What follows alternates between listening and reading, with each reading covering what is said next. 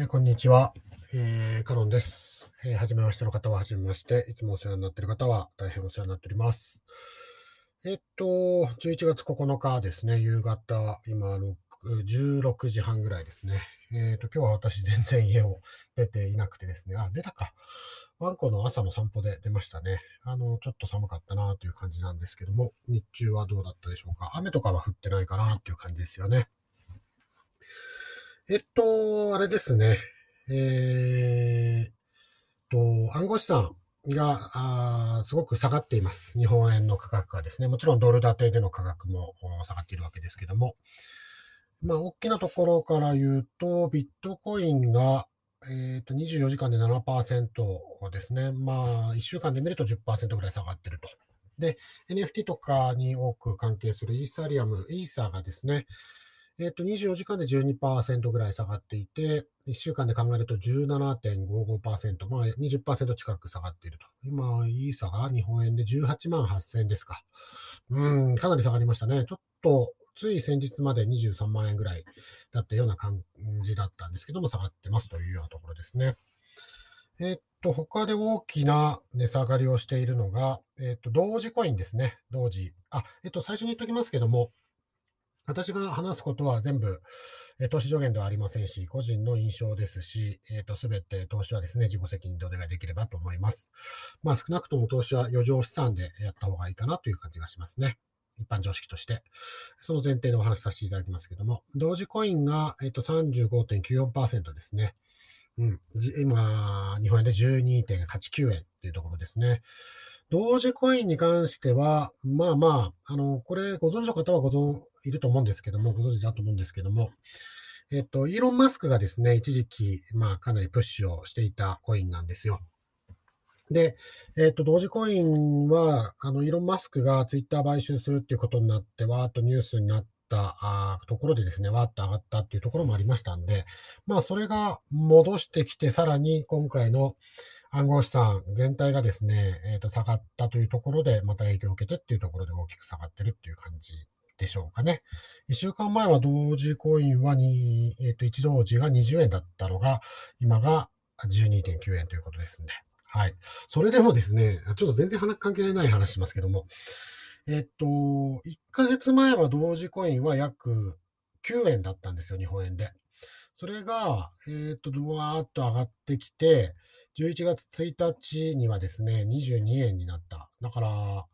まあ、約2倍になってたわけですよね、1ヶ月で。で、それがまた12円に下がってるっていうことなんで、仮にまあ1ヶ月前に買ってた人っていうのは、まあ9円が12円になってるわけですから、まあ儲かってるっていうところなんですけどね。なかなかやっぱり、まあボラティリティと言いますけど、値や、値動きが激しいですよね。こういったような。まあ暗号資産全般に関して言えることですけども、うん。大きく上がったり下がったりなんていうことがありますね。えっと、それから大きく下がってるのが、ソラナというチェーンの、まあ、ソルというコインですね。これが1ヶ月、ごめんなさい、1週間の値動きで見ると36.70%、つまり4割値段が下がっちゃってるというようなところになってますね。まあ、大体、大胸のところが、えー、暗号資産の価格が下がっているというようなところになっています。で、これについて何がどう起こっているのかっていうのは、もし、あの、よろしければぜひ調べていただいてというところなんですけども、大きいのはですね、FTX と言われる、えっ、と、暗号資産の取引所がですね、えーの発行している通貨が、まあ、FTT、FTX トークンというやつなんですけども、これが大きく値段が下がったということが、まあ、引き金になっているといえば引き金になっています。えー FTT、FTX トークンというやつなんですけども、これ1週間で見ると80%値下がりしています。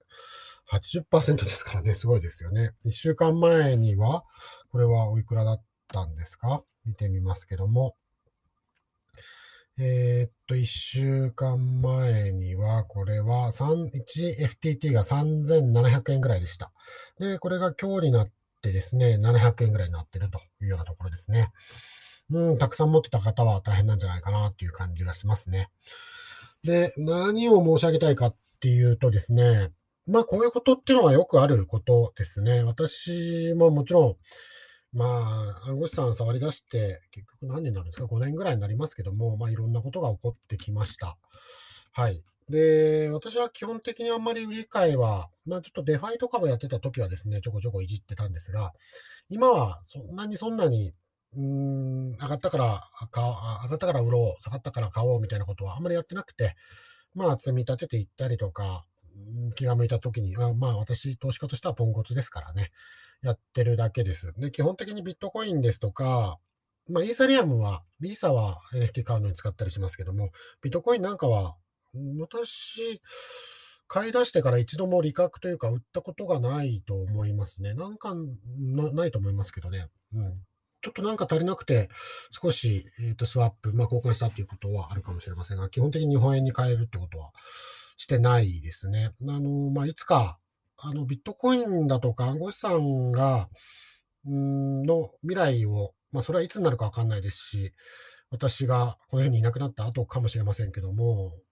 なんかその未来というか、暗号資産だとかそういったものが作る未来っていうことに関しては、夢を持ってますので、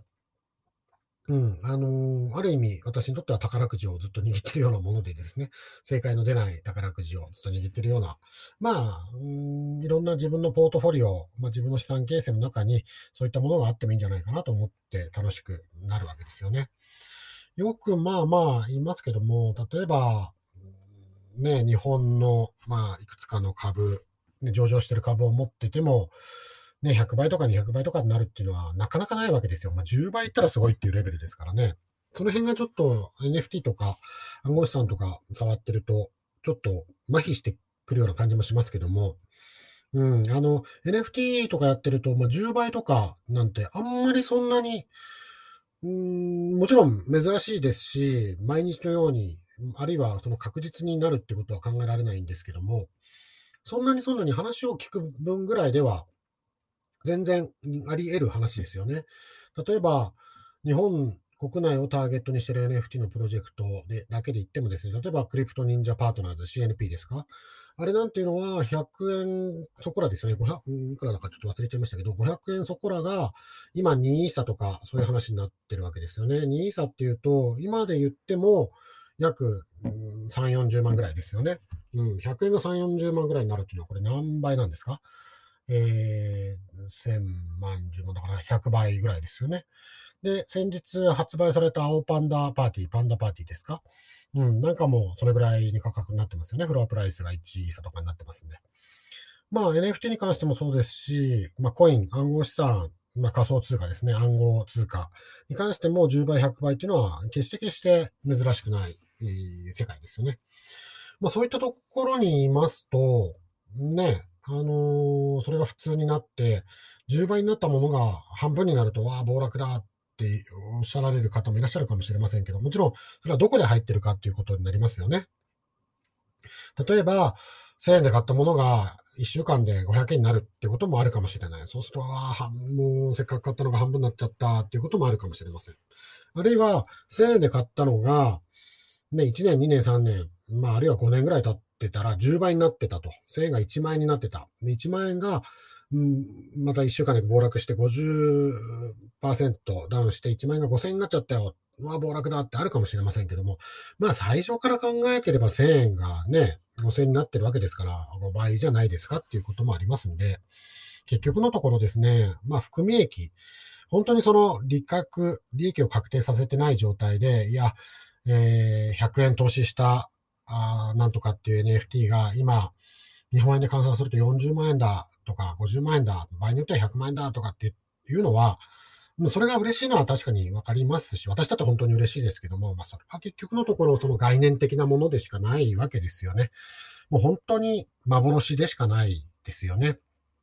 これはその暗号資産、NFT に限ったことではなくて、投資というのは本当に最後の最後ですね、日本円に変えて、その日本円の利益の中からきちっと法律で決められた所得税なり、いろんな税金を払ってですね、で、手元に残った段階で、まあ、儲かったのか、損をしたのかっていうことが決まってくるわけですから、あまりこう、うん、一喜一憂をせずいた方がいいんだろうなっていうふうには私は感じています。まあ、当然、心の中のことですから本当に難しいとは思いますし、私自身も本当にできてるかどうかっていうのはわかんないですしね。うん、なんかこう、わーっと NFT で、えー、自分の買ったものがですね、うん、まあそんなにないですけども、1位差だ、2位差だとか、1.6位差だとか、まあそんなにないですけどね。数えるほどしかないですけども、私そんなに大きな投資はしないので。でもこうなると、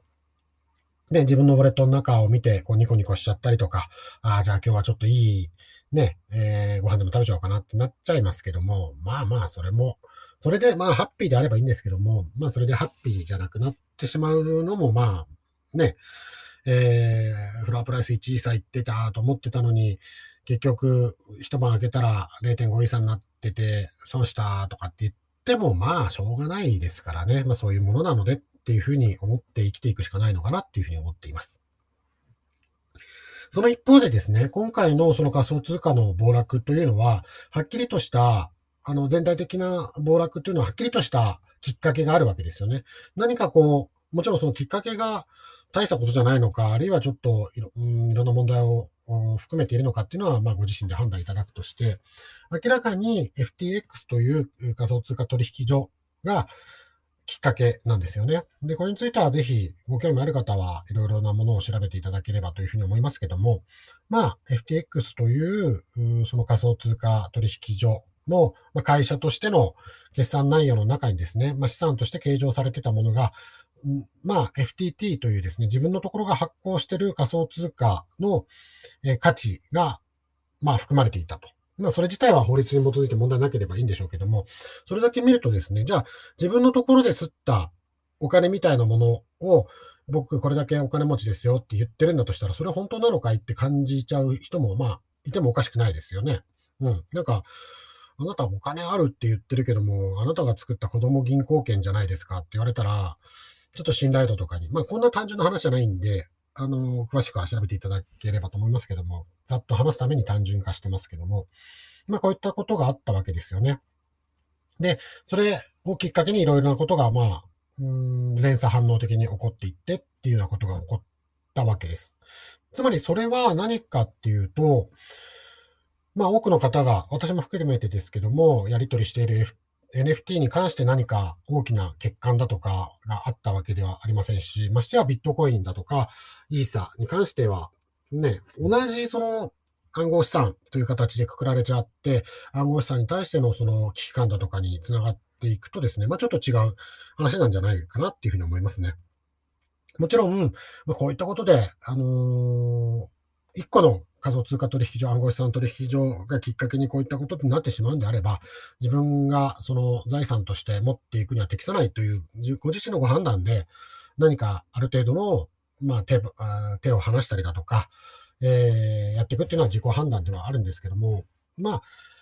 なんとなく、やっぱり暗号資産怖いものなんだ、NFT も値段が下がってて売れなくなっちゃうんだとかっていうですね、うん、安易な、な、なんて言うんでしょうかね。うん、FUD って言うんでしたっけ？えー、なんか噂だとか、ちょっとした恐怖感だとかによってですね、次ご自身のその判断をしてしまうのは、またまたちょっとも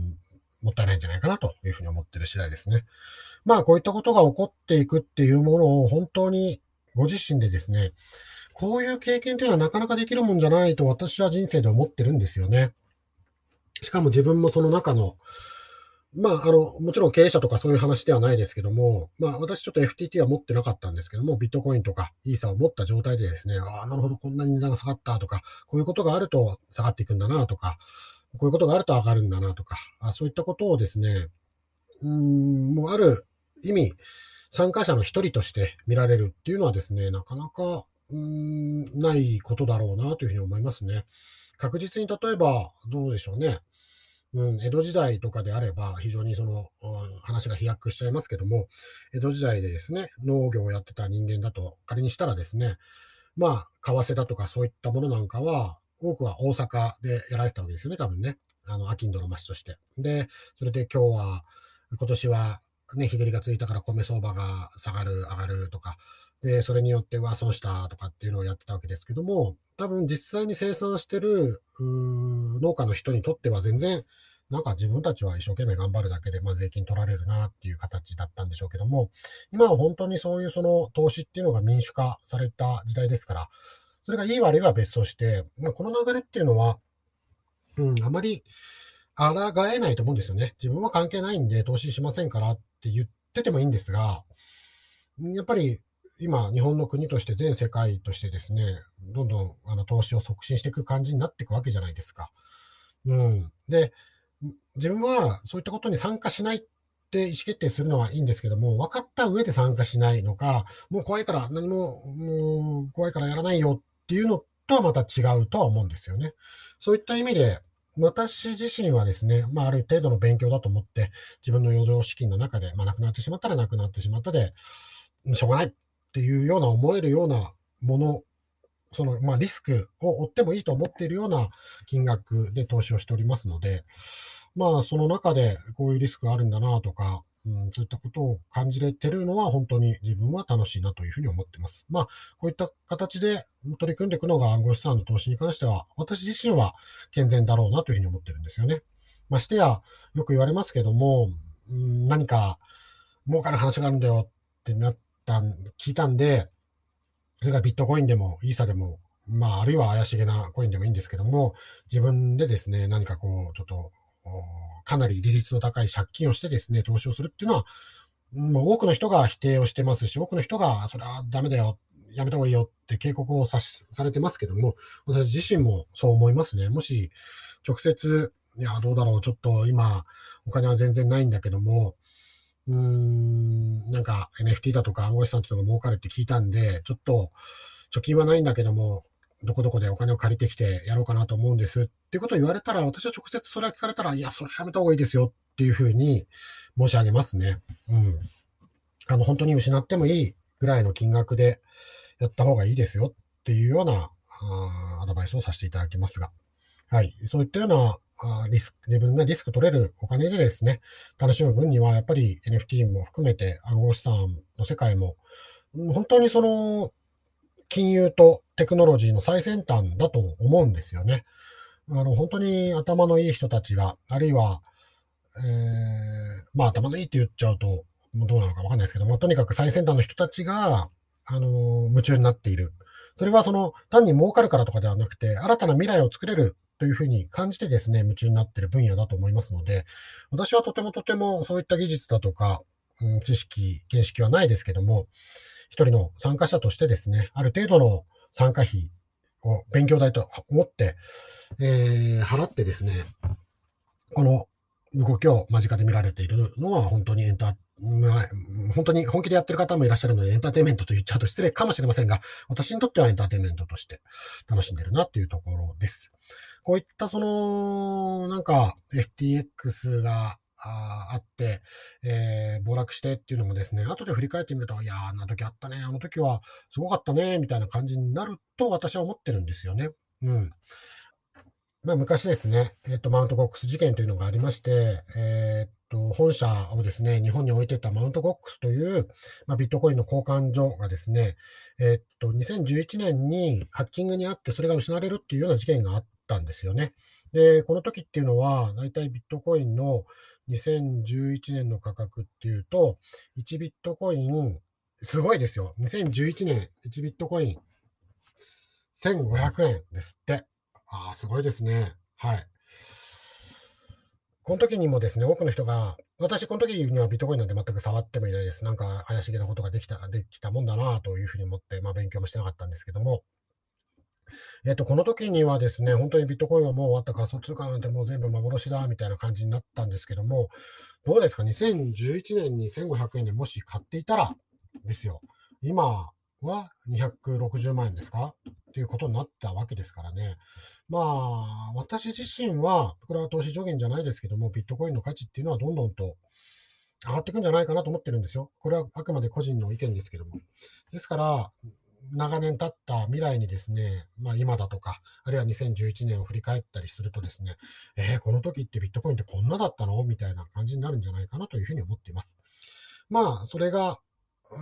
正しいのか正しくないのかっていうのはもう誰にもわからないわけで、未来がわからないから楽しいわけですから、ちょっと、あのですね、まあ、余裕余裕のある範囲で見ながらやっていくのがいいんじゃないかなというふうに思ってます。今日はちょっと NFT とはあまり関係なかったですけども、まあ、NFT にも、まあ、大きく関わってくる暗号資産の値動きについて、まあ、あ思ったことをお話をさせていただきました。え取り留めのないお話になりましたけども、お話を聞いていただいてありがとうございました。えー、良い一日をお過ごしください。いやー、NFT って本当に楽しいですね。それでは、失礼します。